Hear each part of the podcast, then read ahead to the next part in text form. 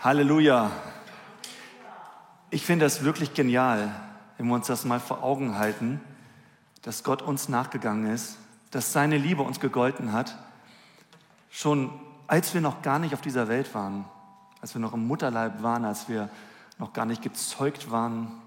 Und egal, was wir alles getan haben seitdem, egal wie alt du bist, Gott hat seine Liebe trotzdem nicht von uns abgewandt. Egal, was wir gemacht haben. Und er liebt uns so, wie wir sind.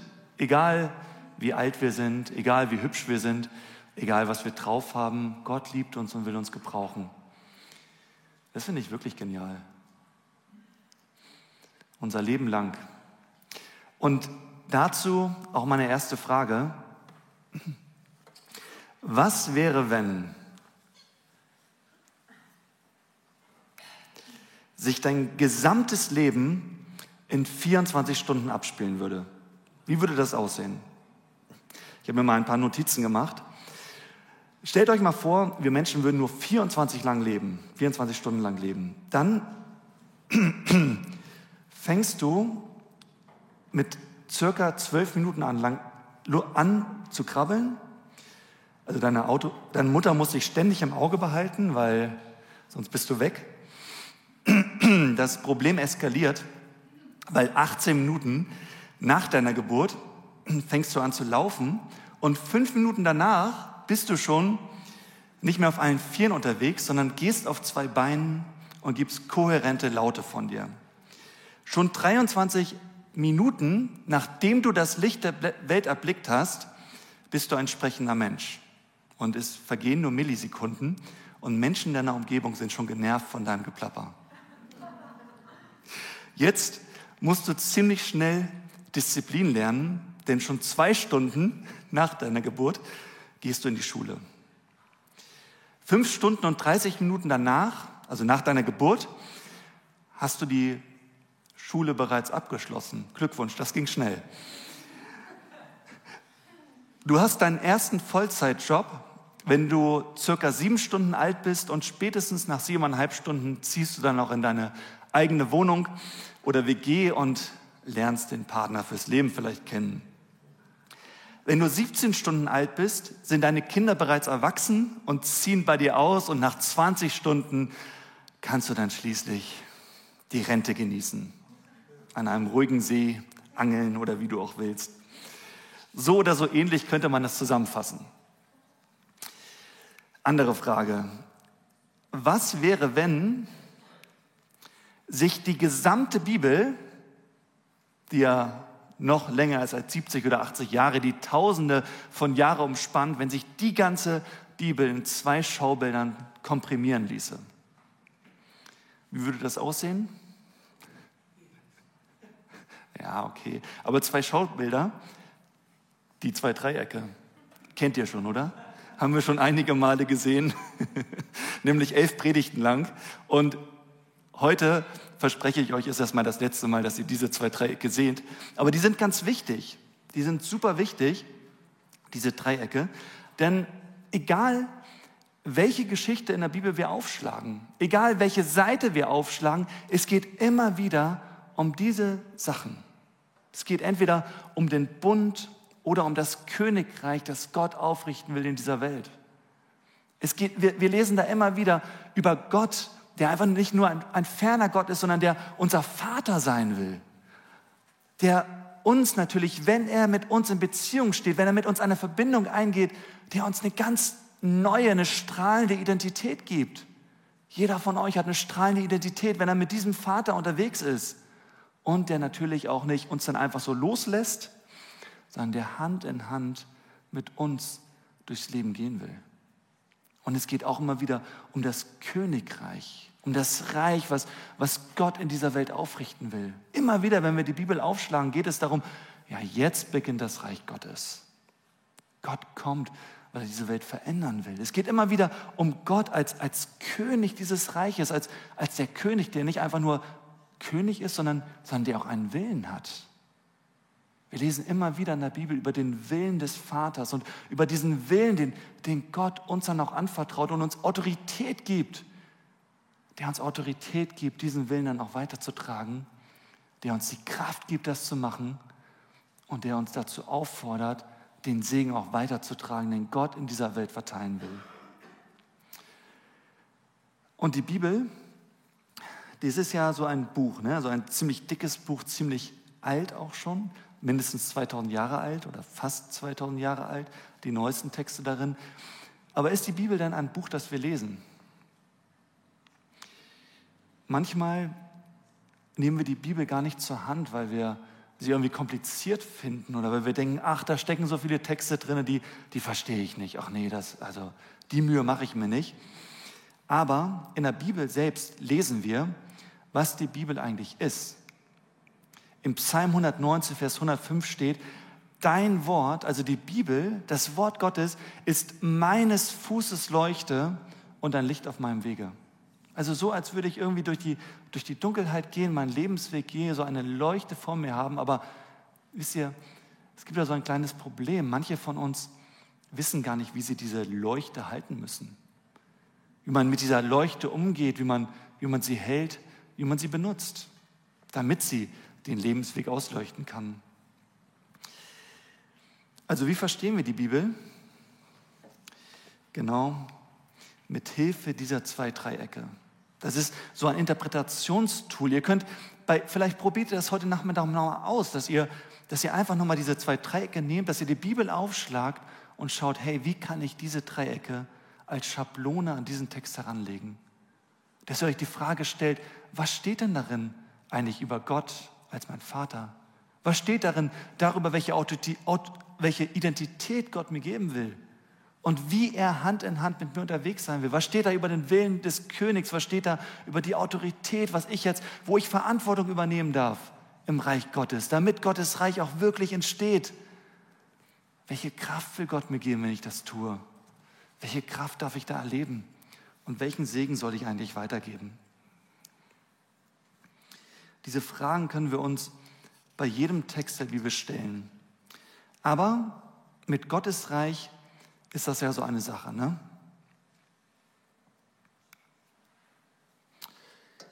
Ich habe euch mal hier so einen Luftballon mitgebracht, mehrere Luftballons, später kommen noch mehr.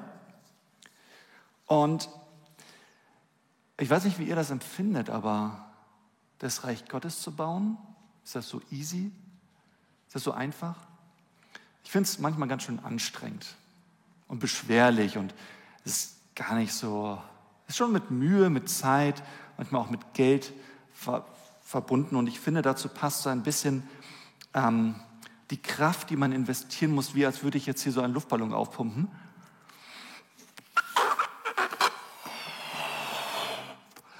Ihr seht die Anstrengung?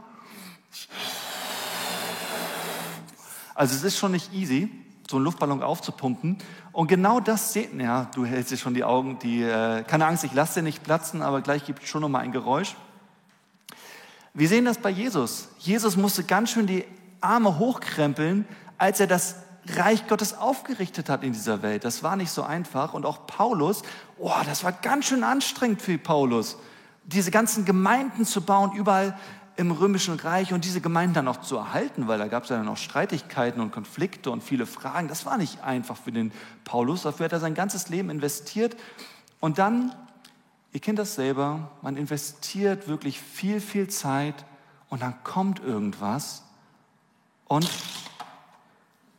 das Ding fliegt einfach weg. Wie weggeblasen. Das, was eben noch da war, plötzlich ist die Luft raus, und wir können davon alle ein Lied singen. Ich kann mich noch ganz gut daran erinnern, an letztes Jahr im Februar oder März war es, wie wir hier so ein Kinderwochenende gemacht haben in der Gemeinde. Das war richtig cool. Da waren ungefähr so 20 Kinder und wir hatten, die Kinder haben, haben Gott kennengelernt. Das war hier wirklich eine super Stimmung. Die, die, die, die Kids haben untereinander Beziehungen aufgebaut. Also das, was ja auch so wichtig ist. Die hatten richtig Spaß und wir hatten hier eine tolle Zeit. Und ich habe das so gesehen und habe davor hatte ich so ein bisschen Bedenken und dachte so, uh, mit 20 Kindern, das kann was werden. Aber am Ende hat mir das Energie gegeben. Das war, das war Reich Gottes. Und dann, was ist dann passiert? Könnt ihr euch noch gut erinnern, was dann passiert ist? Genau, Corona-Lockdown. Keine Gottesdienste mehr mit einem Mal. Gottes Reich aufgerichtet. Weg ist es. Und ihr kennt das selber, ihr seid im Gottesdienst und wenn es gut läuft, fühlt ihr euch danach total motiviert und erfüllt. Und wir haben eben schon vom Geist Gottes geredet, der uns erfüllen soll. Und dann kommt die Woche und pff, irgendwelche Sachen, die uns die Kraft rauben. Oder die Leute von euch, die verheiratet sind. Ne, es läuft super gut in der Ehe und ein Streit und die gute Stimmung ist dahin. Kennen wir alle. Und genau so ist das in der Bibel. Bei, jedem, bei jeder Person, die wir uns angeschaut haben in den letzten elf Predigten, immer wieder. Und überall, wo wir das lesen, das, das Reich Gottes ist angefochten und die Beziehung zu Gott, dieser Bund zu Gott, natürlich ist der angefochten, keine Frage. Ich habe euch so eine Geschichte mitgebracht, wo das, wo das sehr, sehr gut zum Ausdruck kommt. Ich habe euch nämlich auch noch einen zweiten Luftballon mitgebracht. In der Apostelgeschichte.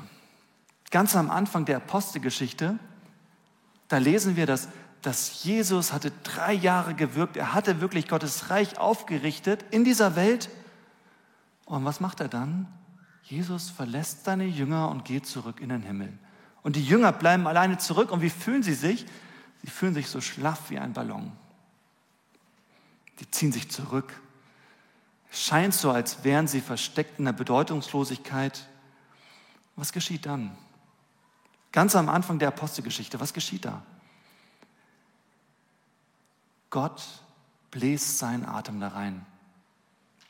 Gott gibt seinen Geist. Wir haben das eben gesungen, Atem Gottes. Und das Interessante ist, dass dieses griechische Wort äh, Pneuma, ja, Pneuma, dass das übersetzt werden kann mit Atem oder auch mit Geist. Gott bläst seinen Geist da hinein. Also aus, aus diesem total schlaffen wird etwas Großes. Was geschieht da, als wo Gott seinen Geist da rein, reinbläst? Was, was geschieht? Es entsteht die Gemeinde in Jerusalem. Und wir dürfen das nicht vergessen, bei allem, wo wir hier über Gott den Vater reden und über Jesus Christus, dass der Heilige Geist auch ganz, ganz wichtig ist, dass wir uns immer wieder füllen lassen mit dem Heiligen Geist, damit wirklich etwas Großes entstehen kann. Und genau da am Anfang der Apostelgeschichte geschieht das. Gott gibt seinen Geist und etwas Großes geschieht. Die erste Gemeinde, eine Gemeinde, die, die wirklich ein Herz und eine Seele ist, wo Gott am Wirken ist, wo täglich neue Leute dazukommen, die wirklich Gottes Reich aufrichten. Wir lesen da in Apostelgeschichte 2, Vers 47. Jetzt wäre es gut, wenn das funktioniert hier mit dem Klicker.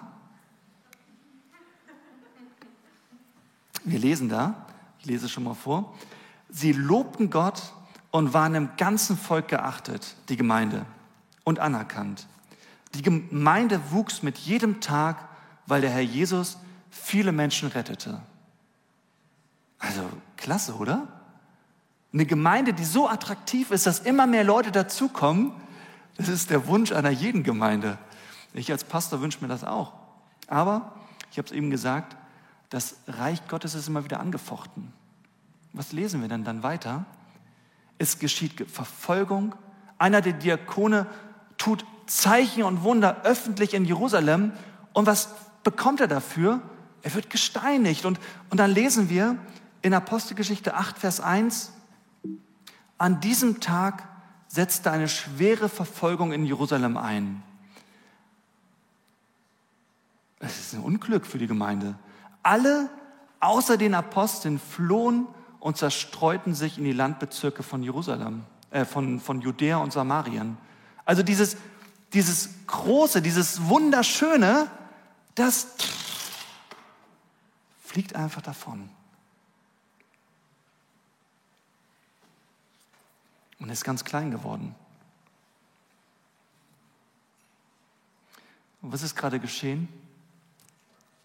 Keine Angst, ich werde das heute Nachmittag wegsaugen.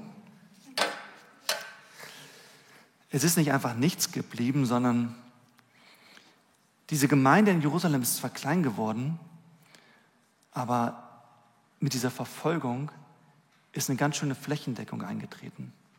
Das Konfetti liegt hier vorne rum. Und jedes dieser Teile steht für eine Hausgemeinde, die dann entstanden ist. Das ist ganz spannend in der Apostelgeschichte. Diese Verfolgung geschieht. Es führt dazu, dass sich die Gemeinde halt nicht mehr täglich im Tempel treffen kann. Ne? Wie wir das da lesen am Anfang. Die trafen sich täglich im Tempel. Ist nicht mehr erlaubt, weil sie, das war ja höchst gefährlich. Nein, sie gingen in den Untergrund, trafen sich in der kleinsten Sozialeinheit in ihren Häusern und machten dort Hausgemeinden auf. Und das Ganze nimmt eine große Flächendeckung auf, ein. Das Reich Gottes breitet sich aus. Das Evangelium wird weitergetragen aus Jerusalem in die Landesteile. Und diese ersten Hausgemeinden setzen natürlich das Reich Gottes in die Tat um. Wir haben nicht mehr ein großes Dreieck, sondern ganz viele kleine Dreiecke. Und so sollte es auch bei uns sein.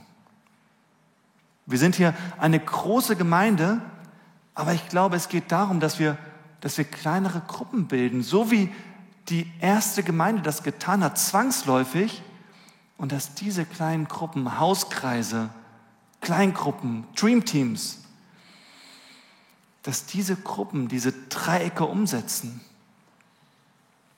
Wir haben das lange nicht gedurft. Bei uns war das genau andersrum. Wir durften nur den großen Gottesdienst haben und durften uns nicht, in den Kleingruppen treffen, sondern nur über Zoom. Wir durften uns nicht zu Hauskreisen treffen. Eigentlich eine Tragödie.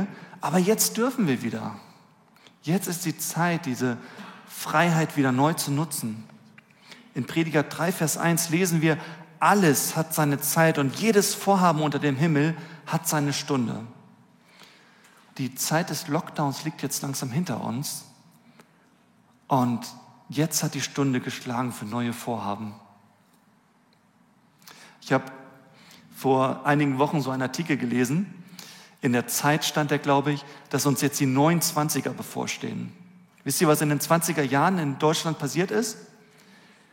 Die Leute sind rausgegangen, haben das Leben genossen, haben sich versammelt, haben die sozialen Möglichkeiten genutzt, denn sie haben es lange nicht gedurft. Am Ende des Ersten Weltkriegs hat die spanische Grippe in ganz Europa gewütet und die Menschen mussten sich zurückziehen und konnten sich nicht treffen. Und als sie wieder durften, haben sie es getan. Ich glaube, diese Zeit steht uns auch bevor. Und jetzt geht sie los. Mit dem Familiengottesdienst nächsten Sonntag zum Beispiel. Jetzt dürfen wir diese Dreiecke wieder neu leben. In Hauskreisen, in Kleingruppen, in Dreamteams. Da funktioniert das besonders gut. Beispiel, das Dreamteam Kinderkirche trifft sich am 14. Juli wieder. Es geht wieder los und es geht darin, darum, gemeinsam diese Dreiecke in die Tat umzusetzen. Denn wichtig ist ja, dass wir es gemeinsam machen. Denn stellt euch mal vor, ich müsste diesen großen Luftballon oder einige wenige von uns müssten diesen großen Luftballon, diesen, dieses Reich Gottes alleine, alleine aufpusten. Ich habe hier noch einen Luftballon, aber den puste ich jetzt nicht auf. Stell dir mal vor, ich muss hier einen Luftballon nach dem anderen aufpumpen oder Marza oder Heike oder wer auch immer, alleine. Was würde denn da passieren? Alleine kommt man da ziemlich schnell aus der Puste. Für einen alleine wäre das ziemlich mühsam. Aber es ist ja so, jeder, jeder von uns, jeder von euch, der den Heiligen Geist bekommen hat, hat damit den Atem Gottes. Und es ist wichtig, dass jeder von uns diesen Atem Gottes nutzt und da hineinpustet, damit hier wirklich etwas Großes entstehen kann. Deshalb brauchen wir jeden Einzelnen, damit das Reich Gottes groß werden kann wie ein riesiger Ballon. Ich war letztens bei Freunden eingeladen und wir haben gegrillt und die leben in so einem äh, Wohngebiet und plötzlich tauchte hinter der Häuserwand so ein riesiger Heißluftballon auf. Und meine Frau sagte nur, boah, wie lange ist das her, dass ich einen Heißluftballon gesehen habe? Ja, wie lange ist das her, dass die Menschen in unserer Umgebung das Reich Gottes gesehen haben? Wie sich auswirkt. Es wird wieder Zeit. Und am liebsten würde ich jetzt hier diesen Luftballon rumgeben, dass jeder von euch da einmal tief Luft holt und da reinpustet. Aber das mache ich jetzt nicht, weil ne, aufgrund der Corona-Regeln und das müssen wir auch gar nicht, weil es geht hier nicht darum, Luftschlösser zu bauen, sondern es geht darum, Gottes Reich aufzurichten. Und wie genau können wir das denn jetzt eigentlich machen? Es wird, das war schon vor Corona unser Plan und jetzt wird es hoffentlich wirklich bald geschehen, es wird bald einen Kurs geben, Willkommen zu Hause. Und da könnt ihr in vier Einheiten mitmachen und am Ende euch wirklich die Frage stellen, was ist meine Begabung und wo möchte ich die gerne einbringen?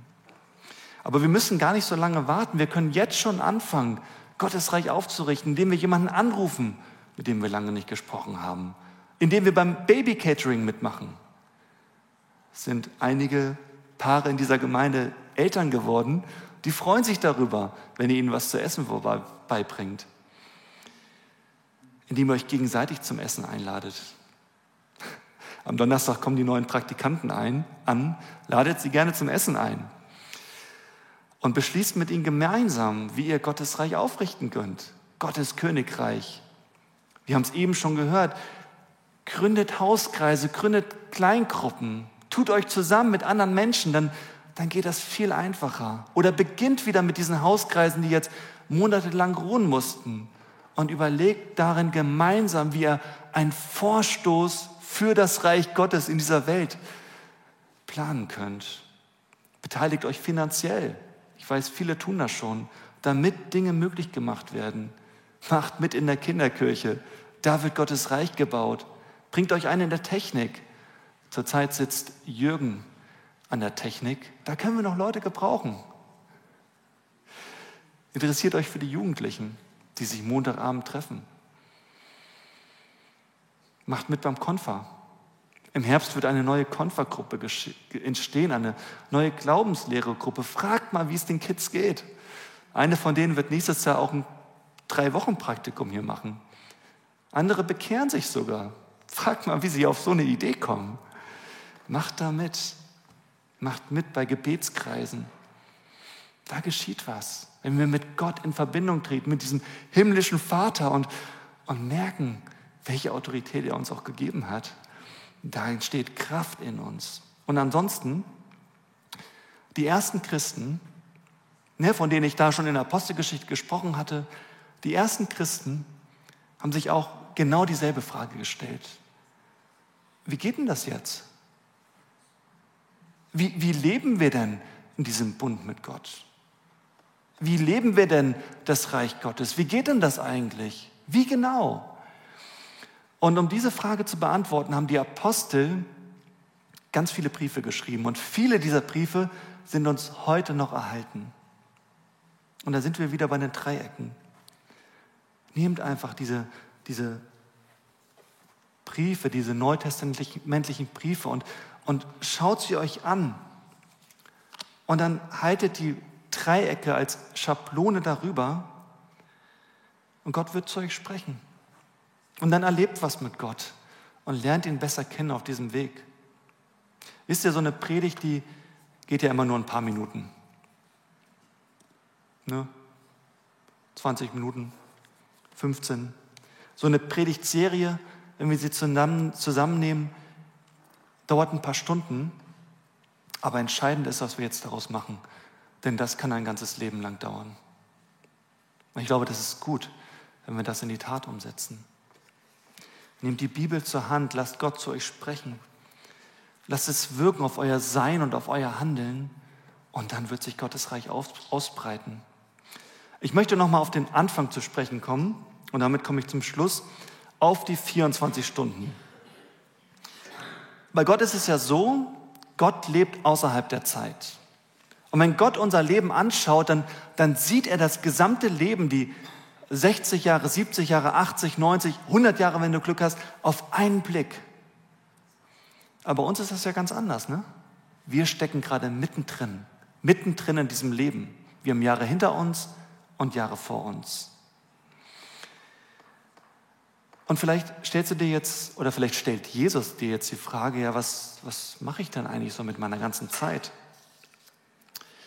Lass uns nochmal das Leben, das ganze Leben auf 24 Stunden aufteilen. Wie viel Zeit deiner 24 Stunden würdest du für verschiedene Aktivitäten benutzen? Du würdest, deine Arbeit würde mindestens vier Stunden dieser 24 Stunden in Anspruch nehmen. Du verbringst etwa 40 Minuten damit, Bücher, Zeitschriften oder andere Informationsquellen zu lesen. Wenn du gerne kochst, dann wird das ungefähr 50 Minuten deines Lebens auf, ausmachen, Frühstück, Mittag und Abendessen. Wenn du Pech hast, wirst du eine Stunde und 20 Minuten deines kostbaren Lebens in überfüllten Verkehrsmitteln feststecken oder im Stau stehen. Es gibt Menschen, die verbringen sechs Stunden damit, ihre Lieblingsserien und Filme zu gucken, am Computer zu sitzen und in Social Media aktiv zu sein. Musik hören tun manche Menschen fünf Stunden ihres 24-Stunden-Lebens und du verbringst etwa zehn Minuten deines Lebens, deines 24-Stunden-Lebens damit zu duschen. Manche mehr, andere weniger, das ist klar. Und du hast 17 Minuten für die Vorbereitung, bevor du das Haus verlässt. Du wirst noch weitere 20 Minuten damit beschäftigt sein, mit Leuten zu lachen, zu weinen oder dich zu streiten. Und wenn du regelmäßig trainierst, nehmen deine Trainingseinheiten etwa 24 Minuten deines Lebens ein. Und naja, ein Drittel deiner Existenz, das sind acht Stunden, verbringst du mit Schlafen.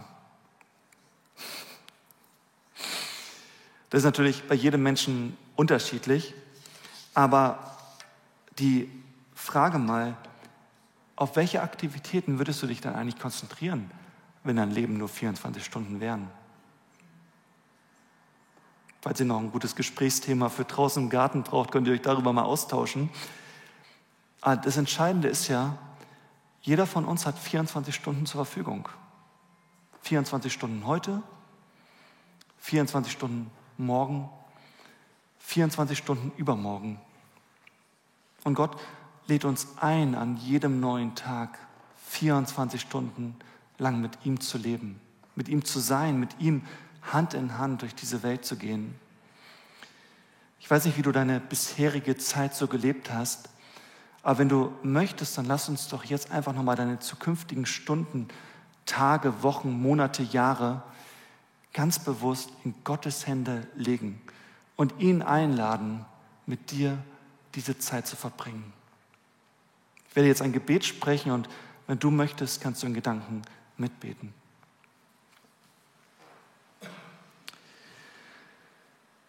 Lieber Vater im Himmel, ich danke dir, dass du immer da bist, dass du immer bereit bist, mit uns zu leben. Und ich möchte dich einfach bitten, dass auch in uns diese Bereitschaft da ist.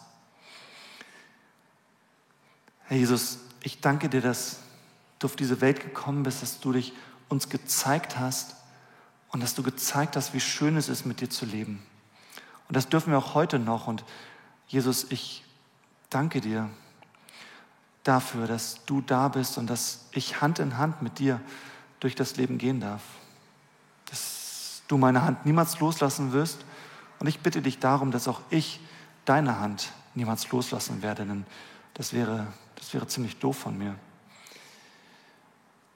Jesus, ich gebe dir jetzt einfach ganz bewusst die Stunden, die vor mir liegen, die Tausenden, die Tausenden von Stunden in deine Hände. Es gehört dir, mein Leben gehört dir. Und ich möchte dich bitten, dass du darin aktiv wirst. Danke, Jesus, dass du da bist, dass deine Liebe, deine Güte mir und uns gilt. Amen. Ich möchte euch noch den Segen Gottes für die nächsten Tage, für die nächste Woche zusprechen. Dazu steht auch noch einmal alle auf. Und der Friede Gottes, der höher ist als alle Vernunft, der bewahre eure Herzen und Sinne in Jesus Christus. Amen.